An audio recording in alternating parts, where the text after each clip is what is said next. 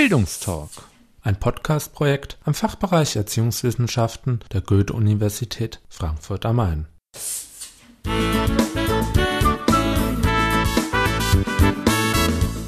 Hallo und herzlich willkommen.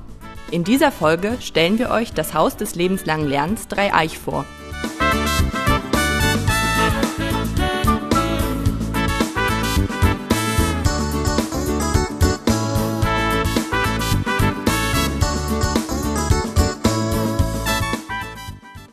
Am Anfang war eine Idee.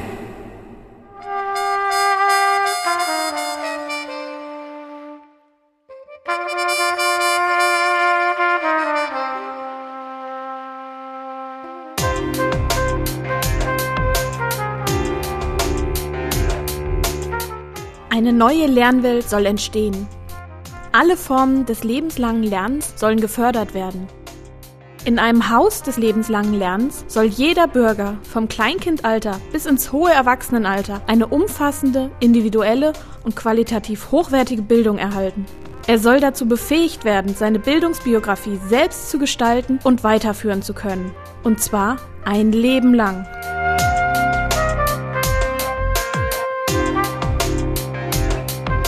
Lebenslanges Lernen nimmt in der heutigen Gesellschaft einen immer größeren Stellenwert ein. Der Mensch muss ständig dazulernen und sich weiterbilden, um auf dem Arbeitsmarkt bestehen zu können. Lebenslanges Lernen bedeutet mehr als die stetige Fortbildung in Beruf oder Freizeit. Es bedeutet vor allem auch, Wiedereinstiege in Bildungswege zu erleichtern, neue Lehr- und Lernformen zu schaffen und die Anerkennung informeller, außerhalb von Bildungsinstitutionen erworbene Kompetenzen zu gewährleisten. Neue, überschaubare Bildungsangebote, Beratung, Qualität sowie einfache Übergänge im Bildungssystem sind aus diesem Grund unumgänglich. Die Lernwelt dieses Hauses verkörpert die neuen Wege und erweitert somit die Chancen seiner Nutzer.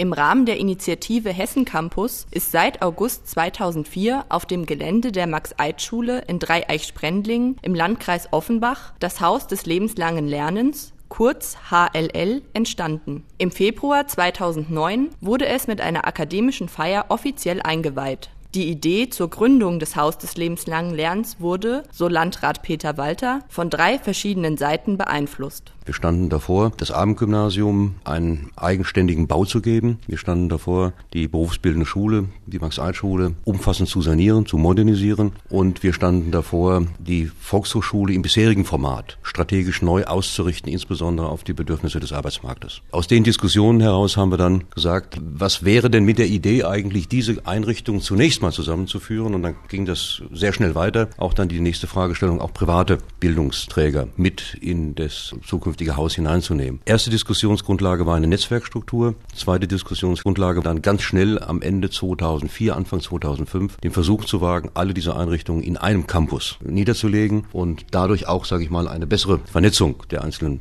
Bereiche zu fördern. Ja, und die Meilensteine dann waren eigentlich die politische Diskussion, gehen wir diesen Weg, die pädagogische Diskussion auch, ist das überhaupt verträglich, drei bisher gewachsene eigenständige Instanzen so in der Form zusammenzuführen oder sind das Bereiche, die sich ausschließen? Da muss ich sagen, die pädagogische Diskussion war eine faszinierende, also wir haben keinerlei Widerstände, außer ganz wenigen dabei gehabt. Und dann haben wir eben einen Weg beschritten, dass wir auf der einen Seite das Bauliche geplant haben, die politische Beschlussfassung parallel geführt haben und die pädagogische Diskussion ebenfalls parallel geführt haben. Ziel des Haus des lebenslangen Lernens ist es, verschiedene Schul-, Bildungs- und Betreuungsformen in einem Campus zusammenfließen zu lassen.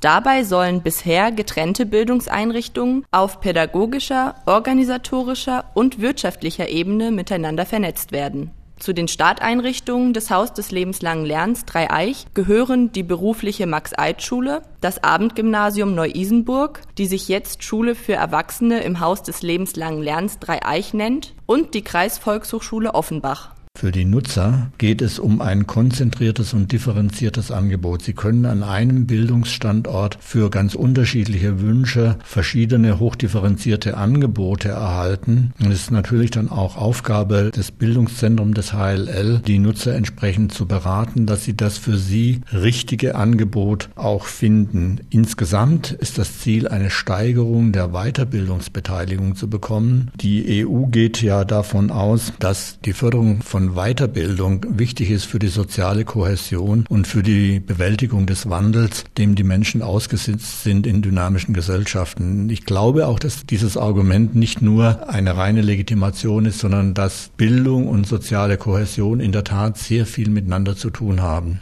So der Leiter des Abendgymnasiums Neu-Isenburg, Josef Kühnbach.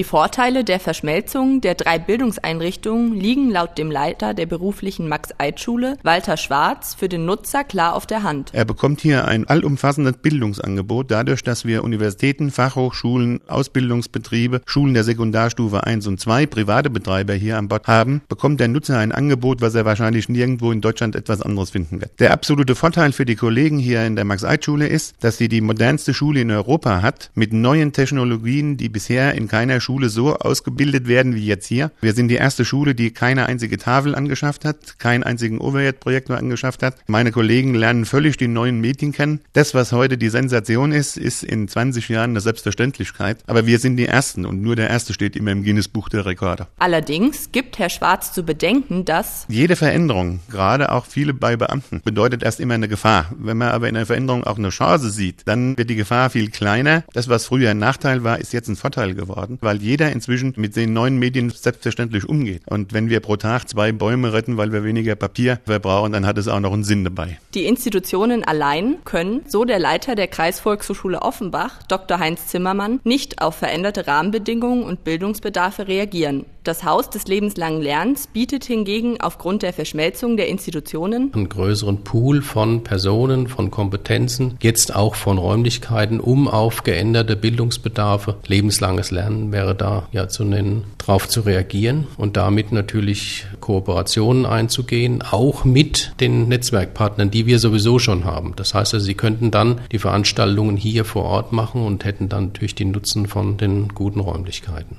Herr Kühnbach sieht vor allem für die Lernenden und deren Bildungsbiografie Vorteile in der Zusammenarbeit mit anderen Schulen und einer zukünftigen Abstimmung der Lehrinhalte. Unter Umständen gibt es Menschen, die eine Lehre gemacht haben und dann aufgrund der Lehre, wenn sie gut gelaufen ist, sagen, das ist für mich noch nicht alles. Und sie müssen dann nicht lange suchen, wie sie weitermachen können, sondern sie können sagen, ich habe die Lehre gemacht, ich gehe jetzt auf einen relativ kurzen Weg zur Fachhochschulreife oder zum Abitur. In Einzelfällen hatten wir das auch früher schon, dass jemand im Gallus eine Lehre gemacht hat in Frankfurt und dann gesagt hat, ach, das lief gut, ich mache jetzt weiter. Das würde sich dann für viel mehr Leute sehr viel unmittelbarer anbieten. Das wäre in dem Haus, das Sie schon kennen. Ein bisschen Zukunftsmusik wäre es, dass wir so abgestimmte Lehrpläne haben, dass diese Wege für Menschen auch verkürzt werden und dass sie nicht, also wie so ein berühmtes Beispiel sagt, sie lernen irgendwo mal in der Mittelstufe was über Wirtschaft und sie machen dann eine kaufmännische Lehre und lernen Buchführung und dann gehen sie auf ein Wirtschaftsgymnasium und lernen nochmal Buchführung, dann studieren sie BWL und lernen es zum vierten Mal so ungefähr. Also dass im Grunde genommen ein modular modularisiertes System auch helfen könnte, Wege individuell rationeller zu gestalten, berufliche Wege. Und das ist nicht nur eine Frage der volkswirtschaftlichen Rationalität, sondern ich denke auch einer ganz individuell biografischen Rationalität, die für unser Klientel deswegen von Bedeutung ist, weil wenn man später in den Bildungsweg Abitur einsteigt, dann später zu einem Studium eventuell kommt und vielleicht trotzdem noch Kinder kriegen will, da wird manchmal für einige Leute die Zeit noch kostbarer, als sie für alle anderen schon ist. Das Haus des lebenslangen Lernens ist vor allem durch die Aufhebung der klassischen Trennung von Berufsschule, Volkshochschule und Abendgymnasium mit dem Ziel einer Verschmelzung der drei Bildungsinstitutionen für den Bildungsbereich innovativ. Der Weg soll dahin gehen, dass wir quasi modulare Bildungsangebote für den Gesamtbereich der Erwachsenenbildung im Kreis Offenbach anbieten können. Das ist der eine Teil. Der zweite Teil, was jetzt neu oder innovativ dabei ist, dass wir eben bestimmte Elemente noch mit bei gemischt haben. Das heißt, wir haben eine trägerunabhängige Bildungsberatung. Wir haben mit eingebaut in das Haus ein Selbstlernzentrum, das also nicht nur den Schülerinnen und Schülern oder denjenigen, die dort ausgebildet werden, zur Verfügung steht, sondern auch jedermann zur Verfügung stehen soll. Und wir werden gleichzeitig noch ein Medienzentrum dort ansetzen, das insbesondere die Zielrichtung hat, E-Learning zu forcieren. Und wir vernetzen uns auch sehr, sehr intensiv mit anderen öffentlichen Bildungsträgern beziehungsweise anderen privaten Bildungsträgern. Das ist so die Spannbreite von, sag ich mal, der deutschen Vermögensberatung, die dort auch ihre Leute ausbilden wird zukünftig bis hin zu einem Sicherheitsdienst, eine Sicherheitsakademie Akademie macht. Wir haben verschiedene Kooperationen, jetzt mit der TU Darmstadt zum Beispiel, dass wir uns auch horizontal mit anderen Einrichtungen eben vernetzen. So Landrat Walter. Herr Zimmermann sieht die innovativen Strukturen als Möglichkeit, um andere zusätzliche Dinge zu tun, nämlich auch in Verbindung mit den Institutionen, einmal die Beratung, Selbstlernmöglichkeiten schaffen, dann eine Produktionsschule zu etablieren und weiterzuführen, vor allen Dingen die zweite und dritte Chance, also sprich Schulabschlüsse zu ermöglichen und dann als nächstes noch die Möglichkeit, ein Prüfungs- und Kompetenzfeststellungszentrum zu etablieren, die dann mit Beratung gekoppelt dementsprechend eine Entwicklung der Person, der Lerner möglich macht erst. Und diese Beratung findet nicht nur statt für Schülerinnen und Schüler, sondern eben auch für alle Leute, die hierher in diesen Campus dann kommen, um eigentlich die Bildungsentwicklung im Lebensbereich, in dem sie sich befinden, hin zu dem, den sie wollen, dann dementsprechend zu ermöglichen. Und zwar mit einem verhältnismäßig geringen Aufwand auch, nämlich niederschwellig einmal und die Möglichkeit an diesem Zentrum eben sehr, sehr viele Bildungsmöglichkeiten überhaupt zu finden, ohne dass ich jetzt irgendwo was anderes suchen muss also andere Orte anlaufen muss, andere Schulen beispielsweise. Was natürlich nicht heißt, dass wir alles hier machen können, sondern eben die Beratung dann natürlich auch damit gipfelt, auch an andere Institutionen, an Netzwerkpartner, die wir sowieso haben, auch weiter zu vermitteln. Und deshalb ist es unheimlich wichtig, nicht nur die Institutionen hier einzubinden, die vor Ort sind, sondern die Partner, die diese Institutionen sowieso schon haben, die Netze, die diese schon haben, weiterhin zu benutzen, eben um da eine Optimierung herbeizuführen. Auch E-Learning wird, so Herr Schwarz, einen hohen Stellenwert im Haus des lebenslangen Lernens einnehmen. Das ist, glaube ich, die Technik der Zukunft. Wir sind jetzt so weit, dass wir die Ergebnisse, die an der Tafel stehen oder an dem Whiteboard stehen, es ist ja keine Tafel mehr, direkt übertragen werden lernen können an einen kranken Schüler, wenn er sich einloggt ins Internet. Das ist also neue Möglichkeiten, die natürlich nur noch bisher zu einem Prozent genutzt werden. Aber da gibt es Chancen, die bisher noch gar nicht absehbar sind und erkennbar sind. Die Rolle der neuen Medien ist hier zusammen mit dem E-Learning und mit dem Selbstzentrum sehr groß.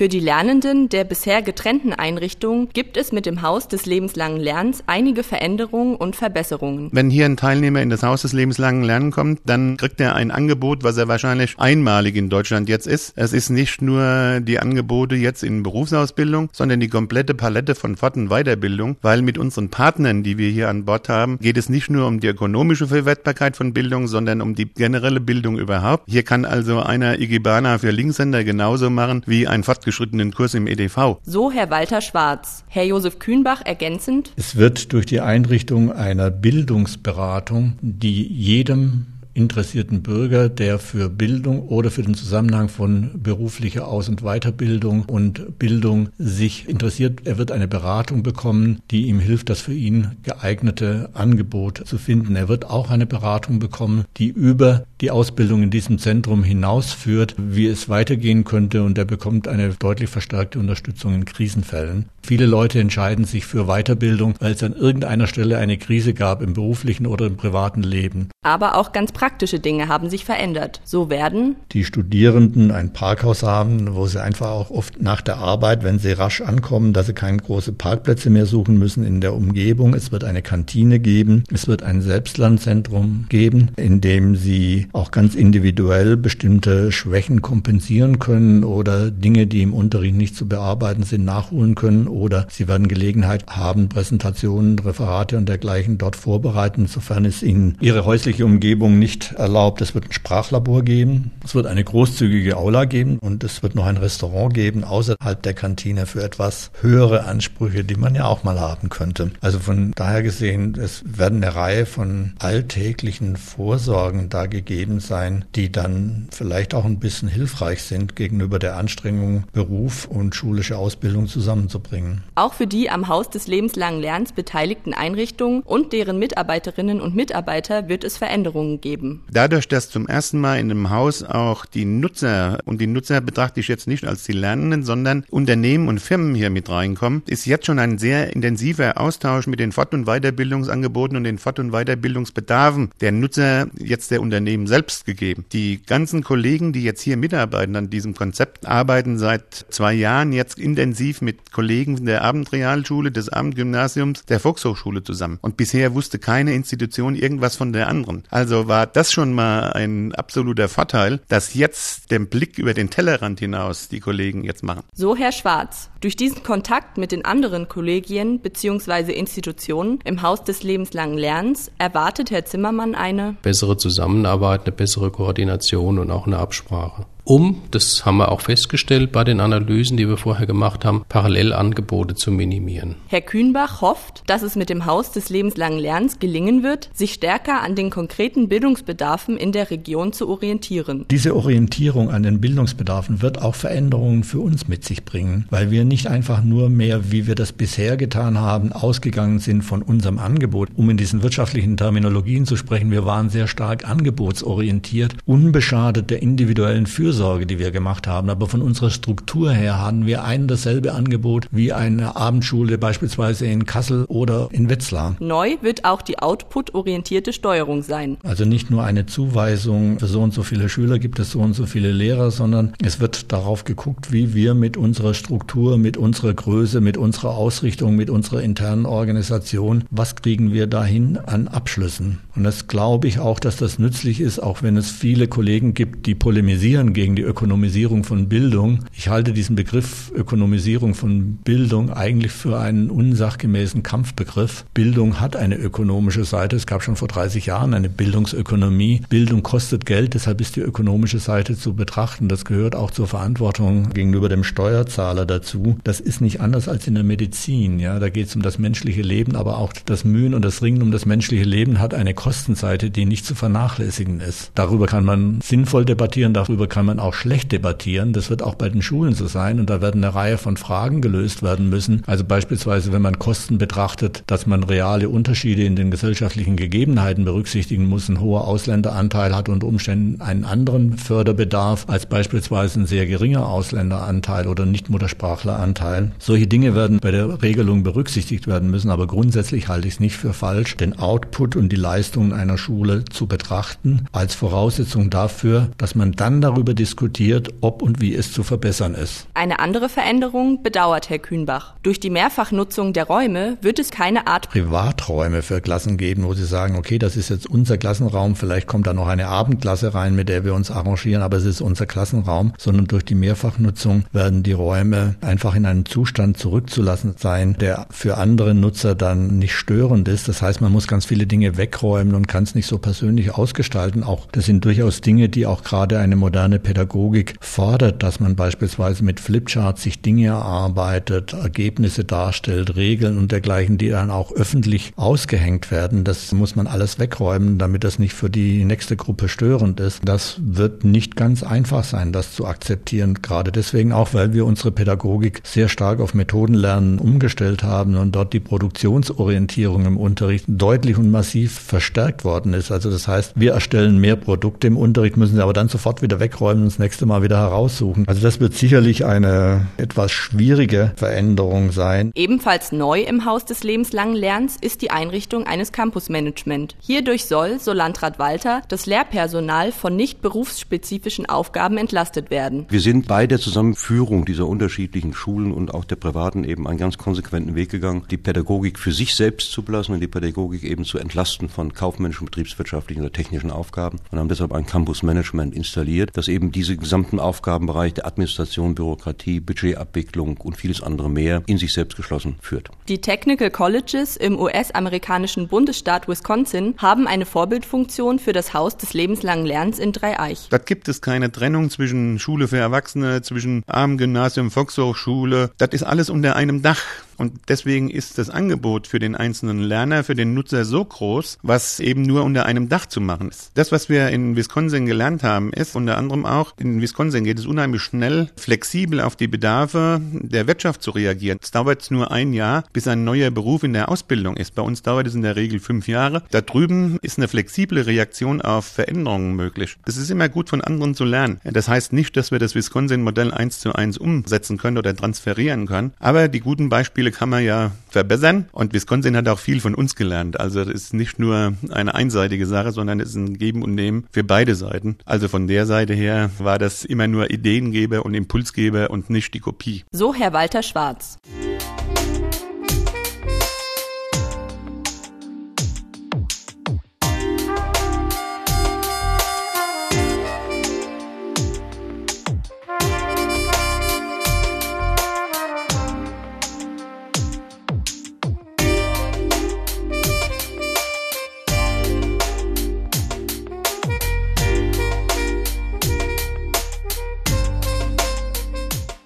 Die öffentliche Reaktion auf das Haus des lebenslangen Lernens beschreibt Landrat Peter Walter als äußerst positiv. Wir werden sehr, sehr wohlwollend von den Medien begleitet. Wir werden sehr, sehr wohlwollend von Unternehmen begleitet. Ich merke das wöchentlich, wenn Unternehmen bei uns anrufen und sagen, Mensch, da macht ihr was im Bereich der Fort- und Weiterbildung und können wir uns da einklinken oder können wir Produkte von euch beziehen oder können wir mit euch gemeinschaftlich Konzepte aufbauen. Das ist der eine Teil. Zweite Teil, ich hatte zunächst mal etwas Angst, dass andere Bildungsträger, private oder auch öffentliche oder halböffentliche sagen, naja, da entsteht so eine Konkurrenzsituation. Das ist ja auch eine Diskussion, die sehr breit öffentlich Moment in Hessen geführt wird. Das Problem haben wir überhaupt nicht. Im Gegenteil, wir haben sehr viele, die sich committen. Zum Beispiel die katholische Erwachsenenbildung der Diözese Mainz wird vollständig auch zu uns hineinziehen. Der Deutsche Gewerkschaftsbund wird mit seinem Bildungswerk ebenfalls mit einziehen, weil jeder hier die Möglichkeit sieht, Synergien zu erzeugen, die Baulichkeit dementsprechend zu nutzen. Wir kommen natürlich betriebswirtschaftlich auf eine ganz andere Durchschlagsgeschwindigkeit in den Räumlichkeiten, auch den Fachräumen, vieles andere wäre, was wir zur Verfügung stellen. Und natürlich sieht auch jeder eine Möglichkeit, mit eben mit seinem Klientel besonders zu arbeiten.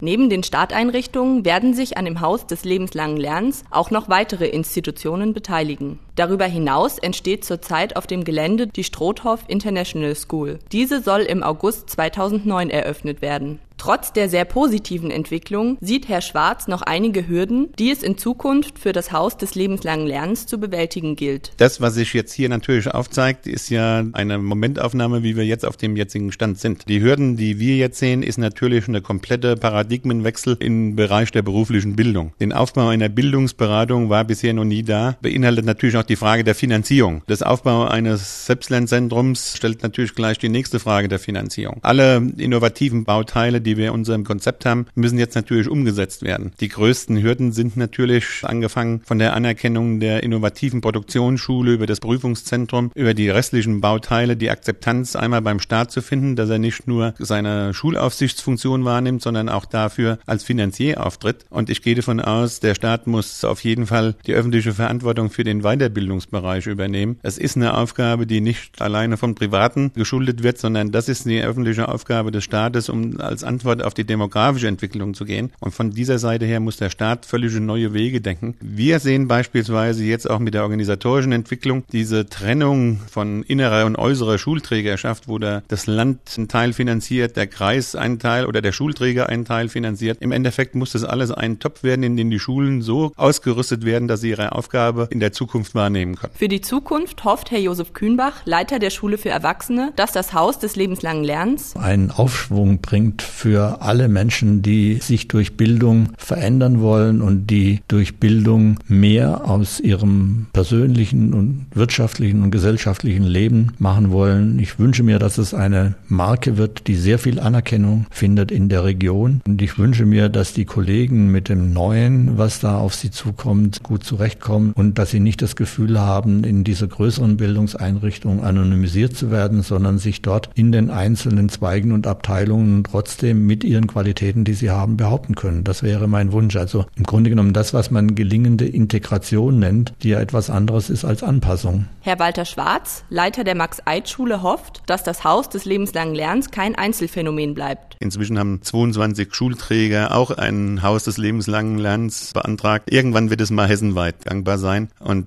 da wir jetzt so viele Delegationen hier schon hatten, unter anderem auch von der GTZ aus Äthiopien, gehe ich davon aus, dass es nicht nur auf Hessen beschränkt bleibt. Dr. Heinz Karl-Heinz Zimmermann, Leiter der Kreisvolkshochschule Offenbach, wünscht sich für die Zukunft des Haus des lebenslangen Lernens gelingendes Lernen für die Betroffenen. Das heißt also, dass die hier erfolgreich rausgehen und wiederkommen. Das ist das eine. Viel Leben hier in dem Haus. Da bemühen wir uns darum. Und wir wollen damit erreichen, dass die Partizipation an Bildungsgängen bzw. Bildungsmöglichkeiten und die Erhöhung der Bildungsbereitschaft. Das sind so die vier Schwerpunkte, wo wir hoffen, dass wir mit diesen neuen Strukturen hier ein kleines bisschen vorankommen. Landrat Peter Walter wünscht sich, dass in ganz Deutschland weitere Häuser des lebenslangen Lernens entstehen. Darüber hinaus hofft er, dass ein solches Angebot, wie es in Dreieich vorzufinden ist, nicht nur jetzt für die Menschen gilt oder Begeisterung bei denen hervorruft, die jetzt automatisch in diesen Institutionen sind, sondern dass allgemein die Bevölkerung ein solches Angebot annimmt und sagt, okay, ich erkenne eben die Notwendigkeit der Weiterbildung, der Fortbildung für mich selbst, auch wenn ich in meinem Beruf bin oder wenn ich im dritten Lebensabschnitt bin, schon freigesetzt bin vom Beruf und die Bevölkerung eben ein solches Angebot nutzt. Und so haben wir das Haus auch konzipiert. Sehr offen, auch als Begegnungsstätte für jedermann, der dann eben hingehen kann und sagen kann, okay, hier habe ich eine Möglichkeit und kann mein Wissen auffrischen, hier kann ich mich weiterbilden, hier kann ich etwas Neues machen.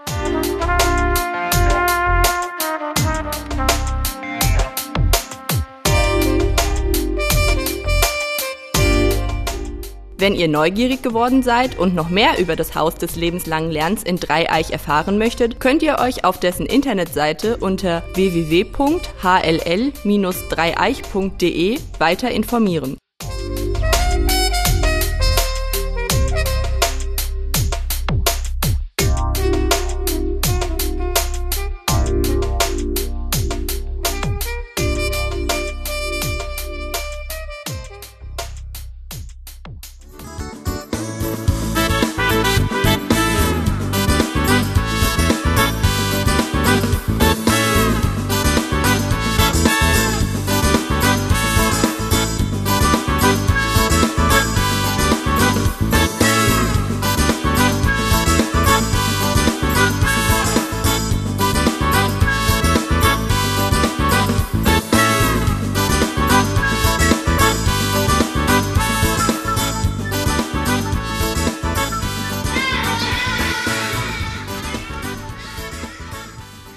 Dies war der Bildungstalk, ein Podcast-Projekt am Fachbereich Erziehungswissenschaften der Goethe-Universität Frankfurt am Main. Weitere Infos sowie Kontakt zur Redaktion unter www.bildungstalk.de